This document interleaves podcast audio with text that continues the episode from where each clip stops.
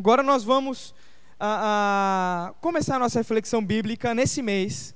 Nós estamos numa série de mensagens chamada Os Superpoderes do Século XXI. Nós temos avaliado e analisado algumas habilidades que nós, no século XXI, desenvolvemos e nós podemos chamar de superpoderes. Nós olhamos sobre a supersuficiência, em que a gente leva a nossa autossuficiência ao topo e aí nada e nem ninguém é suficiente, só nós, e não precisamos de nada nem de ninguém. E percebemos que é impossível. Ouvimos também sobre a nossa superlíngua. Essa geração é uma geração, a geração do século XXI, seja a minha, seja a sua, se você é dos anos 90, 60, já é, não é do século XXI, mas do século XX, é, você também tem uma superlíngua. E nós ouvimos o quanto Deus ele se importa com aquilo que a gente fala e que Ele quer usar nossas palavras como fonte de bênção.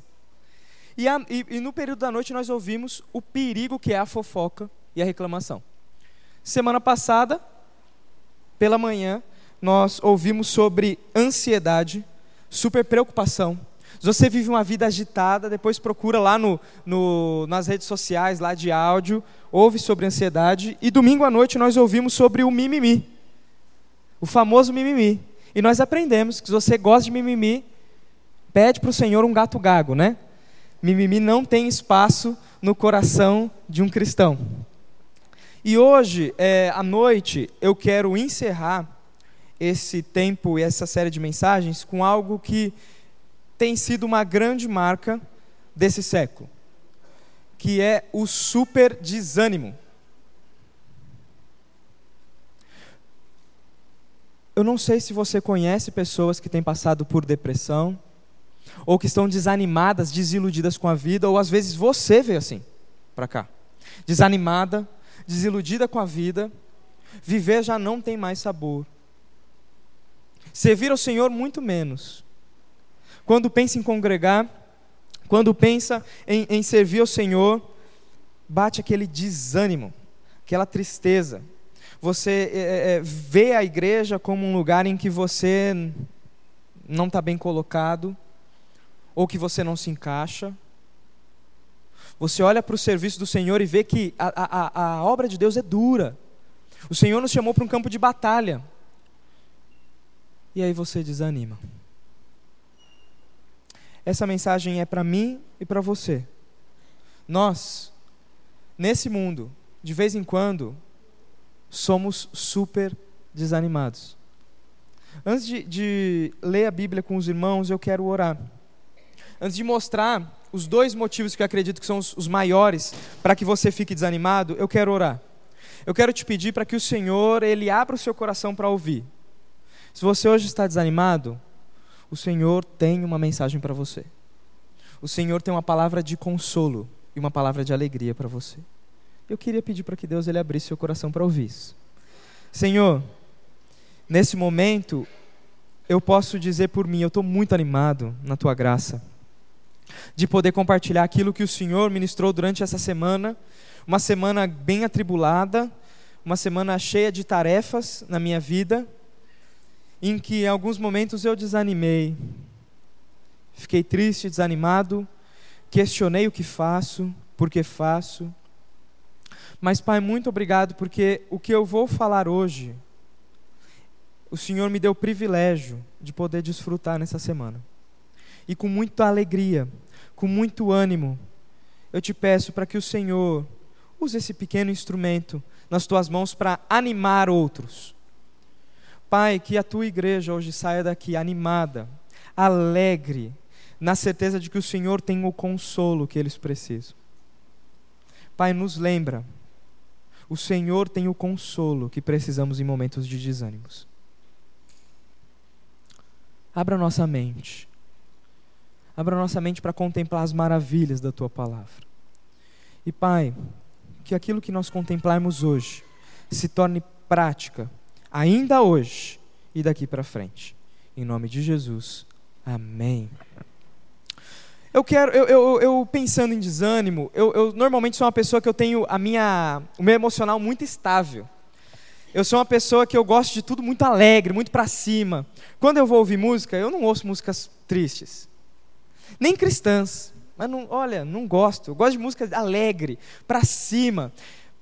Eu gosto da música que a, bateria fica pum, pum, pum, pum, pum, pum, no ritmo do meu coração, 120 batimentos por segundo. Pum, pum, pum, pum, pum, pum. É disso que eu gosto.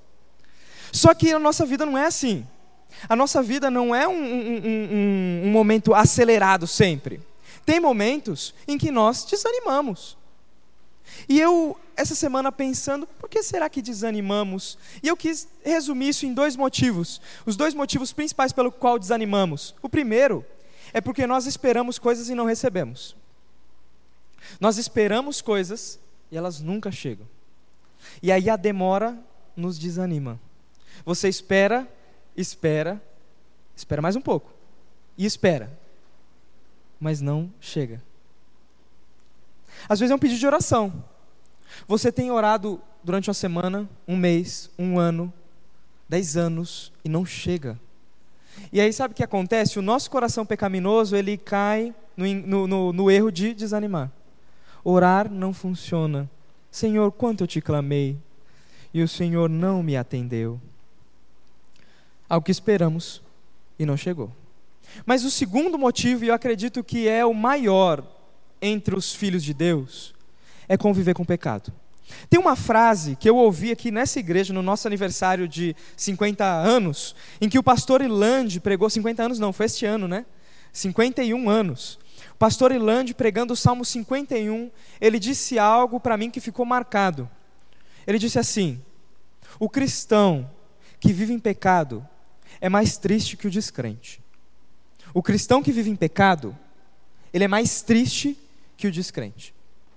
Se você tem convivido com pecado, eu vou tentar resumir com algumas palavras como é que deve ser a sua vida. Você é, é sobrevive. Você anda cansado. E você está cansado não é porque a sua rotina é pesada, é porque você vive tentando se esconder. Você vive tentando esconder pecados, colocar pecados debaixo do tapete. A sua vida vira um fardo. Você olha para as pessoas e fica: será que ele já sabe? Será que a minha esposa, meu pai, meu, meu, meu marido já descobriu? Será que minha mãe viu? E aí algum irmão te cumprimenta na igreja, você já abaixa a cabeça porque você sabe que aquele irmão te conhece bem e você fala: será que ele já sabe? E vive uma vida cansada. Só que essa vida cansada, ela começa a trazer desânimo, culpa. Você já não tem mais coragem de orar. Porque você fala: eu convivo com o pecado e, o Senhor é santo, se eu orar, estou perdido. Porque se Deus fizer a vontade dele na minha vida, é juízo na certa. E aí você desanima. Acredito que esse talvez seja um dos maiores motivos de desânimo entre a igreja. Mas a mensagem do Senhor para você hoje, é uma mensagem alegre. É uma mensagem de conforto. E a mensagem que eu quero trazer hoje é muito simples.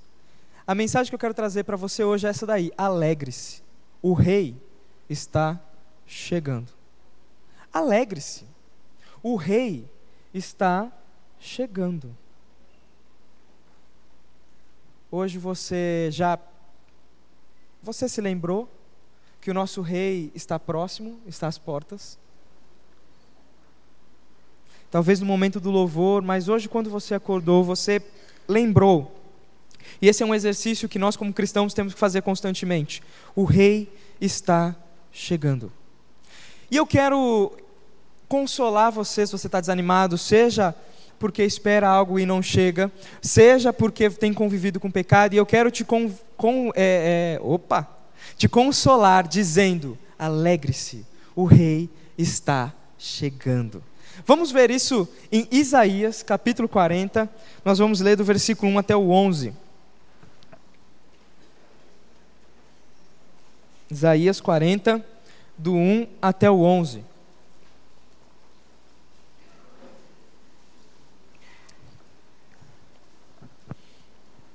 O livro de Isaías é um livro muito especial que Deus colocou entre os profetas, o primeiro dos profetas maiores ou posteriores, como a gente chama, em que alguns, alguns comentaristas dizem que ele é um resumo da Bíblia.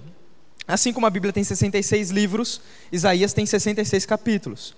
Assim como o Antigo Testamento tem 39, 39 livros, A primeira parte de Isaías tem 39 capítulos. E assim como o Novo Testamento tem 27 livros, a segunda parte, a parte da graça, a parte do consolo em Isaías, tem 27 capítulos. A parte que mais fala, que mais profetiza sobre o Senhor Jesus, está na segunda parte, nos 27 últimos capítulos. E a gente vai ler o primeiro desses 27 o capítulo 40. A gente vai ler só 11 versículos, não dá tempo da gente lê-lo todo, mas a gente vai ler só esses 11 primeiros versículos. E diz assim: Olha como começa a mensagem do Senhor em, em Isaías 40, versículo 1, para mim e para você. Consolem, consolem o meu povo, diz o Senhor. Falem ao coração de Jerusalém.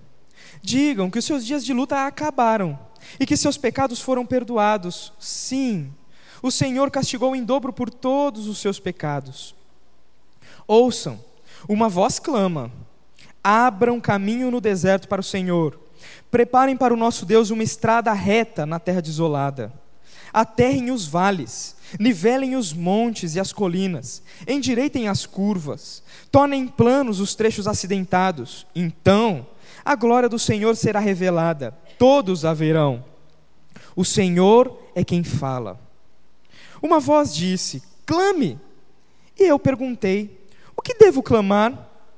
Anuncie que os seres humanos são como capim, sua beleza passa depressa, como flores do campo. O capim seca e as flores murcham quando o Senhor sopra sobre elas. O mesmo acontece com os seres humanos. O capim seca e as flores murcham mas a palavra do nosso Deus permanece para sempre. Ó Sião, mensageiro de boas notícias, grite alto dos montes. Grite mais forte, ó Jerusalém, mensageiro de boas notícias. Grite sem medo. Diga à cidade de Judá: o seu Deus está chegando. Sim, o Senhor soberano vem com poder, com braço forte ele governará. Vejam, ele traz consigo a sua recompensa. Como pastor, ele alimentará o seu rebanho, levará os cordeirinhos nos braços e os carregará junto ao coração, conduzirá eternamente as ovelhas com suas crias. Essa é a mensagem de consolo do Senhor para Israel, para o povo de Israel mas essa é a mensagem de consolo para mim e para você. Antes da gente trazer isso para a nossa vida, a gente precisa entender o que Isaías estava propondo e para quem que ele estava propondo este livro. Para quem, é, quem que Deus usou Isaías para escrever esse livro? Para quem que Deus ele, ele, ele queria que esse livro fosse lido? Quem eram as pessoas que Deus queria que esse livro fosse lido? Primeiro, eu quero ensinar um negócio para os irmãos, algo que às vezes a gente tão acostumado com o Novo Testamento e com as cartas. Quando a gente pensa numa carta, a gente pensa em alguém que escreveu e alguém que enviou. A pessoa que escreveu e a pessoa que enviou fazem parte da mesma geração, não é assim? Não é assim? Se eu escrevo uma carta para Amanda, eu e ela temos que estar no mesmo período de tempo. No Novo Testamento as cartas funcionam assim, mas nos profetas não é assim. Como é que funcionava a tarefa de um profeta? O Senhor vinha e trazia uma revelação para ele, uma profecia por meio de visões e sonhos. Sempre por meio de visões e sonhos. E aí, assim que ele, ele, ele, ele recebia essa profecia, ele se levantava de sua casa ou de sua cama, onde ele recebeu essa visão, e ele saía nas ruas para entregar essa profecia de maneira falada. O profeta ele funcionava como um oficial de justiça funciona hoje. A tarefa dele não era ficar ensinando. A tarefa dele não era a tarefa de um pregador ou de um evangelista. Não, essa não era a tarefa de um profeta. A tarefa de um profeta era igual a de um oficial de justiça. Ele batia na porta do destinatário da mensagem, e esse, quando abria a porta, o profeta trazia uma mensagem de juízo. Nunca de arrependimento, nunca de consolo. Ele falava sobre juízo. Era um oficial de justiça. Oficial de justiça não chega na sua casa e fala assim: Oi, tudo bem? Fica alegre. Você tem que comparecer a um tribunal. Você está sendo autuado. Não era assim. Os profetas também não eram assim. Eles traziam uma, uma mensagem dura. E sabe que mensagem era essa que eles falavam? O povo de Israel precisa morrer. Israel vai morrer. Mas Silas, e, e, e, essas promessas que a gente vê de consolo, essas promessas de arrependimento, não eram para essas pessoas que eram contemporâneos aos profetas. Na realidade, os contemporâneos aos profetas nem sequer ouviram a mensagem de juízo. Deus ele vai falar isso. Olha só que Deus fala para Isaías no chamado de Isaías ao ministério. Olha só. Então ouviu o Senhor perguntar: Quem enviarei como mensageiro a este povo? Quem irá por nós? Eu. E eu respondi: Aqui estou, envia-me. Ele me disse: Vai e diga a este povo: Ouçam com atenção, mas não entendam. Observem bem, mas não aprendam. Endureça o coração deste povo, tape os ouvidos e feche os olhos deles. Pá. Assim, ele não, eles não verão com os olhos, nem ouvirão com os ouvidos, não entenderão com o coração, nem se voltarão para mim a fim de serem curados. Então eu disse: Senhor, até quando isso vai durar? E ele respondeu: Até que as cidades fiquem vazias, e as casas abandonadas, e toda a terra seja devastada, até que o Senhor tenha mandado todos embora, e toda a terra de Israel esteja deserta. Aqueles que ouviam o profeta falar, não tinham mais possibilidade de arrependimento. O pecado deles era tão grande que o Senhor usava os profetas para endurecer o coração. O Senhor diz em Oséias ao povo de Israel, diz assim: Eu matei vocês pela palavra dos profetas. Eu matei vocês. A mensagem dos profetas falada era: Israel precisa morrer. Mas assim que eles voltavam para casa, depois de terem entregado uma promessa de juízo, eles voltavam para casa e começavam a segunda parte da tarefa deles, que era escrever o livro que hoje a gente lê. E eles faziam isso com muito cuidado, com muito zelo, de maneira é, muito caprichosa. O Senhor os usava e os instruía de maneira em que eles colocavam poesias, em que eles contavam histórias. Só que este livro não era para aqueles que ouviram. Este livro era para gerações futuras. Deus estava usando o profeta para anunciar juízo à geração presente. E para a geração futura, aquela que estava na, na Babilônia, Deus usa o profeta para escrever um livro para mostrar como eles chegaram ali e como eles vão sair dali. E a mensagem de Deus para essa próxima geração, a geração que estava em juízo, é essa daí: alegre-se, o rei está chegando. Vocês estão na Babilônia porque o, os pais de vocês, os antepassados de vocês, pecaram de maneira muito, muito terrível. De maneira em que o perdão para eles não era mais acessível. Israel precisava morrer. Mas a vocês há uma chance, há uma esperança. Arrependam-se. Voltem o seu coração para o Senhor. Aquele povo era um povo que Deus estava chamando eles para a santidade, mas não era só um povo que estava vivendo em pecado. Alguns se mantinham santos, sim, mas esses estavam muito tristes. Sabe por quê? Por causa do pecado dos antepassados, eles tinham sido presos, levados cativos para um povo distante, eles foram retirados da terra que Deus prometeu, levados para a Babilônia, e na Babilônia eles, eles trabalhavam como servos de um povo cruel e idólatra. Aqueles que ficaram, aqueles que ficaram em Jerusalém não foram para a Babilônia presos, ou morreram, ou estavam numa situação terrível, terrível. Jeremias que viu, ele diz que crianças gritavam de fome, crianças gritavam, eu estou com fome, eu estou com sede, e não tinha ninguém que as acudisse. Boas mães, por causa da fome, matavam os seus próprios filhos para comer. E Jeremias ele faz questão de dizer assim: mães boas, por causa da fome, matavam seus filhos para comer. É nesse contexto que o povo que recebeu, que começou a ler esse livro, estava vivendo. Agora, faça um exercício comigo. Imagine se você, um israelita, um judeu naquela época, você está cansado de ouvir, você ouviu dos seus pais a vida inteira, que você é o povo da promessa, que você é o povo escolhido de Deus, que Deus cuida. O povo que, que faz, você faz parte do povo que Deus retirou do Egito com mão poderosa. Colocou no chão todos os deuses do Egito. O povo que no deserto comeu aquele pãozinho, aquele, aquele negócio que o pessoal chama de maná, né? era uma semente, parecia com uma semente de coentro, era uma resina que cozinhava e virava um pão. Comeu aquilo durante 40 anos. O povo que viu, reclamou de, de, que queria carne, Deus fez uma nuvem de codornizes voarem a um metro. Era só bater. Não tem coisa mais feliz na vida de um homem que matar um mosquito com a mão, não é verdade? Todo homem gosta de matar pernilongo com a mão. Não tem coisa mais feliz quando você ouve aquele negócio, parece soltar um de Marcos, e aí você consegue fazer assim, ó, pá, e mata o pernilongo. Tem coisa mais feliz. O povo fazia isso com codorniz para comer.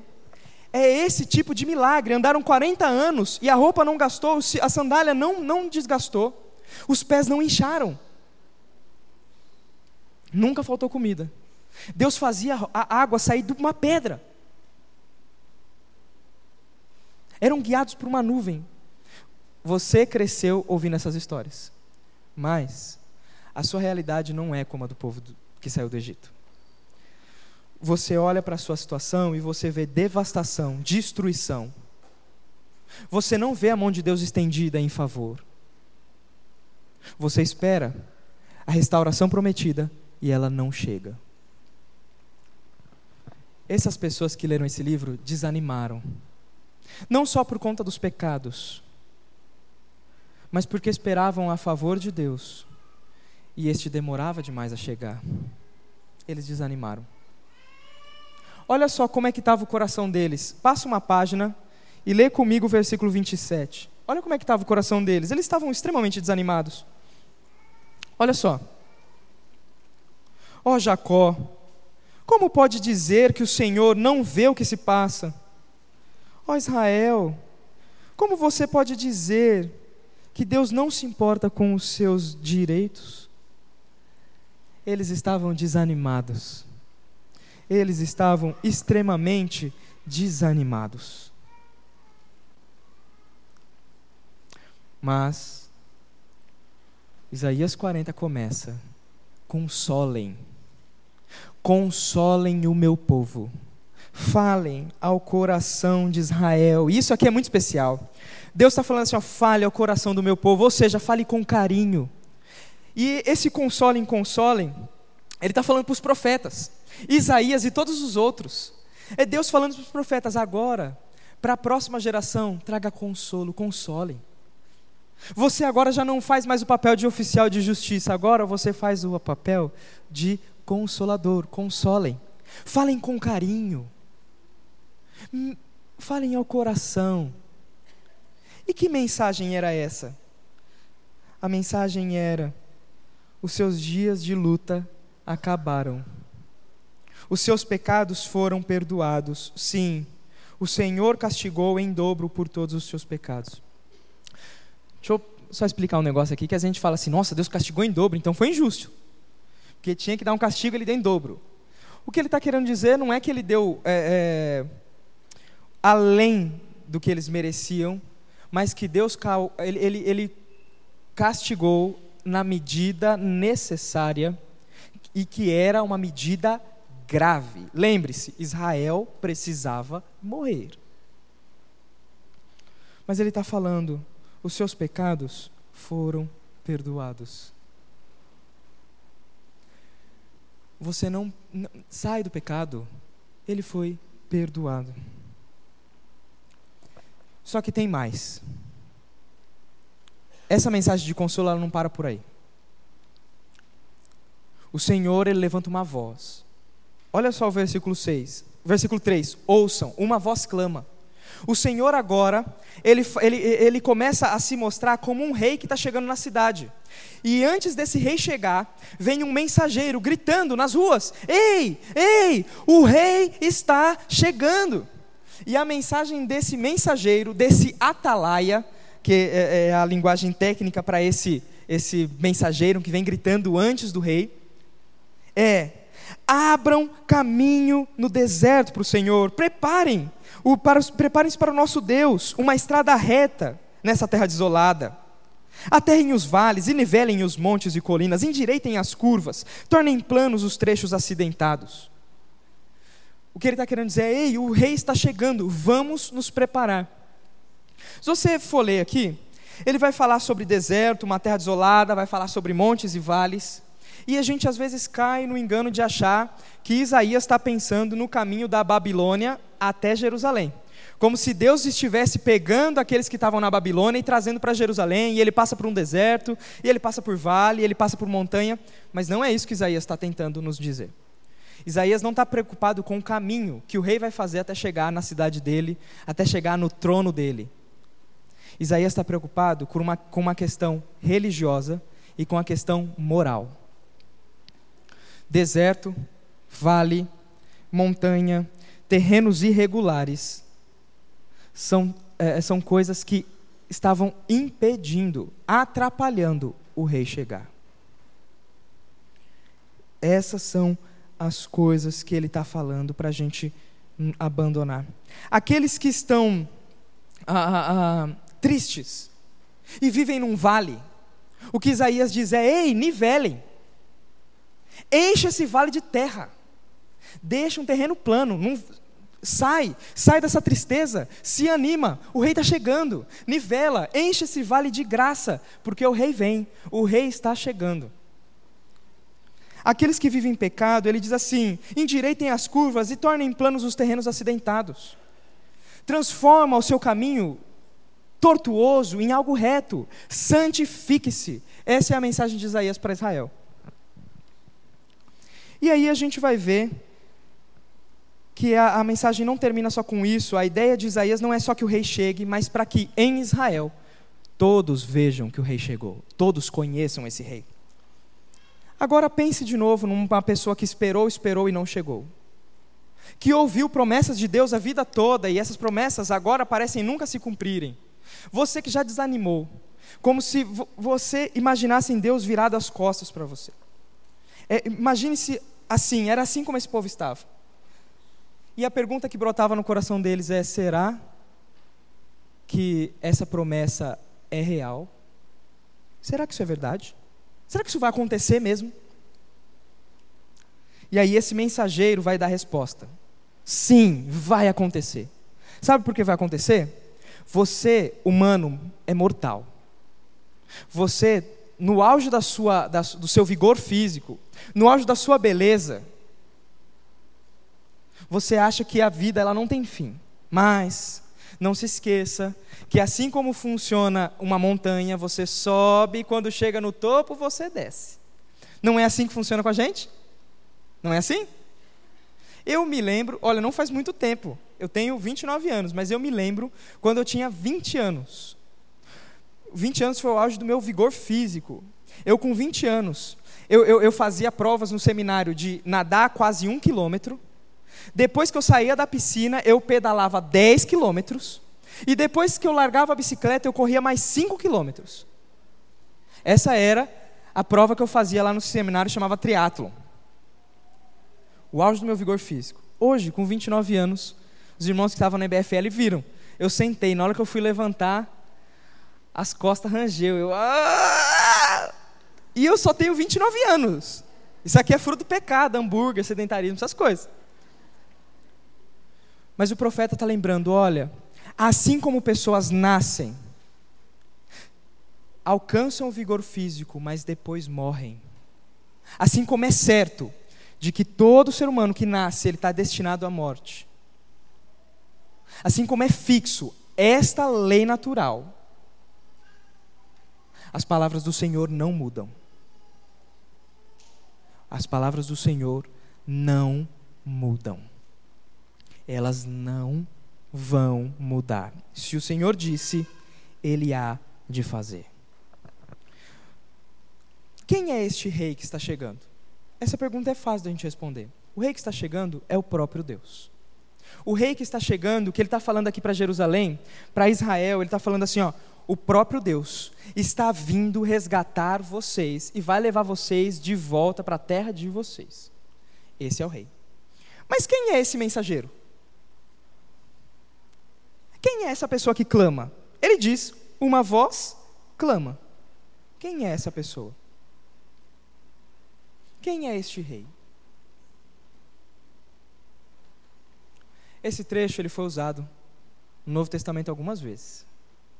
E a mensagem que eu quero trazer para você é que esse rei ele está chegando e a certeza de que ele está chegando é porque ele já chegou uma vez. Esse rei é o próprio Deus. Esse rei é o Senhor Jesus Cristo. Alegre-se, o rei está chegando, sim. E você pode se alegrar porque esse rei já chegou uma vez. Olha só o que acontece no Novo Testamento. Um homem, ele reconhece o rei ainda bebê. Olha só o que acontece no Novo Testamento, no capítulo de, Lu, de Lucas. Jesus é a consolação e o rei que está chegando. Olha só. Naquela época, vivia em Jerusalém um homem chamado Simeão. Ele era justo e devoto. Esperava ansiosamente a restauração de Israel. Essa tradução, que é a tradução de Bíblia que eu estou usando, ele simplifica para a gente falando de restauração. Só que agora ele impossibilitou a gente de, de linkar. Na realidade, a palavra restauração aí, é possível que na sua Bíblia esteja consolação. Ele esperava a consolação de Israel. Que consolação é essa? Aquela que Isaías 40 disse: Consolem, consolem o meu povo, o rei está chegando. Ele esperava ansiosamente a restauração de Israel. O Espírito Santo estava sobre ele e lhe havia revelado que ele não morreria enquanto não visse o Cristo, enviado pelo Senhor, enquanto ele não visse o rei chegar. Nesse dia, no dia em que Jesus ia ser apresentado no templo, nesse dia, o Espírito conduziu até o templo. Ele estava em casa. Estava em casa. E o Espírito conduziu até o templo.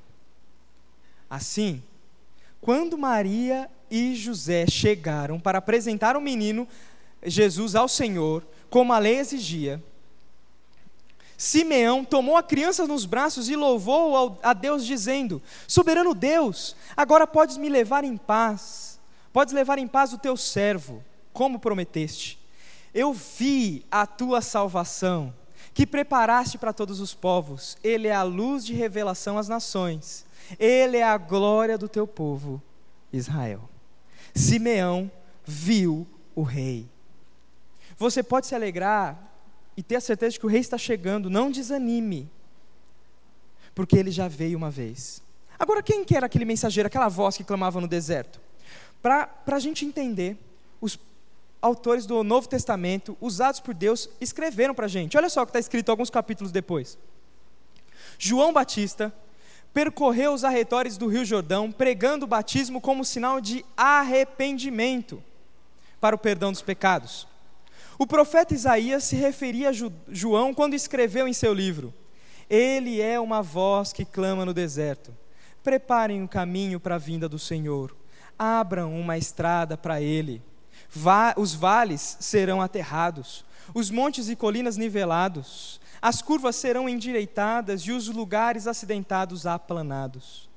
E todos verão a salvação enviada por Deus. O mensageiro, ele clamou. O mensageiro João Batista, ele clamou. Nesses dois episódios que o Novo Testamento ele mostra, ele mostra quem está precisando de consolação. A primeira é pessoas como Simeão, que aguardam a boa mão do Senhor e esperam ansiosamente, mas ainda não chegou. A estes o Senhor diz: não desanime, não desanime, o rei está chegando. O segundo público é o público que João ele, ele chamava, pessoas que precisavam se arrepender dos seus pecados. A esses, João pregava: arrependam-se, pois o reino está próximo. E a gente sabe que quando João está pregando o reino está próximo, é porque o rei está chegando. Arrependam-se, o rei está próximo. O Senhor Jesus é a consolação que o seu coração precisa. O Senhor Jesus é o consolo que o seu coração precisa. Eu quero começar a, a, a, a, trazer essa mensagem, tirar ela agora do remanescente de Israel em Isaías, ou do Novo Testamento do primeiro século com João e Simeão, eu quero trazer para a nossa vida agora. Eu quero agora trazer é, é, é, essa mensagem milenar para o século 21 e acabar com o super desânimo do século 21. Eu quero te sugerir, agora você comigo, fazer uma, uma, uma, um exercício de criatividade e um exercício de imaginação. Imagine comigo que a sua vida é um passeio de carro. Consegue imaginar? Tem pessoas que dormem no passeio de carro. Não é? Tem gente que entra no carro, aquele balançadinho, rapidinho, dorme. Mas eu quero que você, nesse passeio de carro, você mantenha os seus olhos abertos. Imagine que a sua vida é um passeio de carro. O motorista deste carro não é você. Às vezes você dá uns gritões, fica falando, entra aqui! Tenta pegar o volante da mão dele, põe a mão no, no, no freio de mão, igual o pai que está junto com o filho que acabou de tirar a carta, né? Não é assim? a, quem me ensinou a dirigir foi meu tio Tonheca. Ele me ensinou a dirigir. E desde aquela época eu sou barbeiro. E era engraçado que ele me ensinando a dirigir com muita paciência. Olha, eu, eu, se fosse eu, já tinha me batido. Mas ele, muito sábio, ficava com a mãozinha no freio de mão. Porque se desse alguma coisa, era só. Era assim. E às vezes a gente, nesse carro, que é o nosso passeio de carro da nossa vida, às vezes a gente está deixando Deus guiar, mas com a mão no freio de mão, querendo tomar o controle. Se Deus não entrar no caminho que eu quero, eu puxo. Imagine sua vida como um passeio de carro, em que Deus é o motorista. Ele não precisa de GPS, ele sabe o caminho. Ele sabe a rota. Ele sabe todas as entradas, ele sabe as curvas, ele faz as curvas de maneira delicada. Não é aquele motorista que faz a curva de uma vez e bate a cara no vidro, não. Não é aquele que se perde, não. Ele sabe os caminhos. Imagine esse passeio de carro. Na sua vida, quando você acredita que o seu passeio está demorando demais, você desanima. Já fez uma viagem longa? eu deixei de ir para o Rio de Janeiro de carro, porque depois de uma hora eu já começo a ficar impaciente. O Rio de Janeiro fica muito mais distante depois de uma hora que eu estou dirigindo. Depois de duas piorou. Depois de três, meu Deus. Eu quero te sugerir fazer um exercício quando você espera algo e não chega. Nesse passeio de carro. Primeira coisa que eu quero que você faça é olhe para o retrovisor. Dá uma olhada no retrovisor. Quando você olha no retrovisor, você vê o caminho que você já trilhou. Hoje, eu e você, nós esperamos novamente o rei chegar. Ele já veio uma vez, mas ele ainda não voltou. A gente está esperando ele chegar e esse caminho está demorando. Ele disse: Eu venho em breve. A última pessoa que escreveu em 90 e pancada aí, 96, foi João em Apocalipse, ele diz, Jesus disse para João, eu venho em breve. 2019 e ainda não, o rei ainda não chegou. Mas eu quero que você nunca desanime, porque ele vai vir. Quando o desânimo começar a bater no coração, olha no retrovisor. E quando você olhar no retrovisor, você vai ver que o rei já veio uma vez. Você vai ver aquilo que Simeão viu. Você, pela palavra, olhando pelo retrovisor da graça, você vai olhar e vai ver aquilo que Simeão viu. O rei já veio. E se o rei prometeu que viria e veio uma vez, ele há de vir de novo. Agora, talvez você não é a pessoa que está impaciente porque o caminho não chega, o dia não chega, a, o, o destino não chegou. Talvez você é aquele que está tentando segurar no freio de mão. Está tentando falar: olha, Deus, legal esse caminho, né? Mas aquela rua ali tem menos buraco. Olha, Deus, eu gosto muito do Senhor mas se o Senhor passar por, por um outro caminho, tem mais atrativo aos meus olhos. Eu gosto mais. Se você é uma pessoa que tem convivido com o pecado, tem tentado tirar o controle das mãos do Senhor e se satisfeito com o pecado, se satisfeito com o pouco que o pecado te paga, eu quero te sugerir, olhe para o retrovisor. E quando você olhar para o retrovisor, você vai ver o que Isaías disse. O rei está chegando. Você vai lembrar do povo de Israel que não ouviu o que Isaías disse e teve que morrer. Olhe para o retrovisor. O Senhor é tão fiel em Sua palavra que ele fez de propósito o que ele fez com os profetas, deles pregarem e ninguém se arrepender. Ele prometeu: Israel terá que morrer. Sabe por quê? que Deus ele determinou que o povo de Israel precisava morrer? Porque isso era mais uma prova do que aconteceria com o Senhor Jesus. Assim como nos, os profetas do Antigo Testamento eles dizem, o Israel terá que morrer para ser restaurado. O Senhor ele agora, por meio da palavra, ele fala para você, olhe para o retrovisor. O seu Senhor teve que morrer para que fosse ressurreto. O Senhor está linkando tudo. Todas as coisas fazem sentido. A disciplina de Israel, a morte do povo, apontava para a morte do Messias. E agora eu quero que você se lembre, se você tem convivido com o pecado, olhe para o retrovisor, e a imagem que você vai ver não é um bebê no colo de um senhor. A imagem que você vai ver vai ser uma cruz, ensanguentada, mas vazia. Deus matou Israel para que ele fosse restaurado. Apontando para o momento em que ele mataria o próprio filho, para que você fosse restaurado. Se você ainda convive com o pecado, ei, olhe para o retrovisor. Há uma cruz vazia. Você não foi comprado por é, é, a preço de dinheiro, você foi comprado a preço de sangue. O Senhor Jesus morreu pelos seus pecados o Senhor Jesus morreu. Os autores do Novo Testamento dizem: vocês ouviram, não endureçam o coração, como Israel fez em Meribá. Não endureçam. A minha sugestão para você é: olhe para o retrovisor. Mas viajar olhando para o retrovisor, só para o retrovisor, não é legal. Não é verdade? Você perde as paisagens. Sabe um negócio interessante do carro?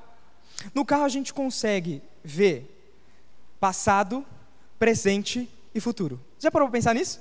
Quando você olha para os vidros dos lados, você vê o presente, aquilo que está passando. Quando você olha para o retrovisor, você vê o passado. Agora, quando você olha para frente, você vê caminhos que você ainda não trilhou, mas que estão lá. Não é assim?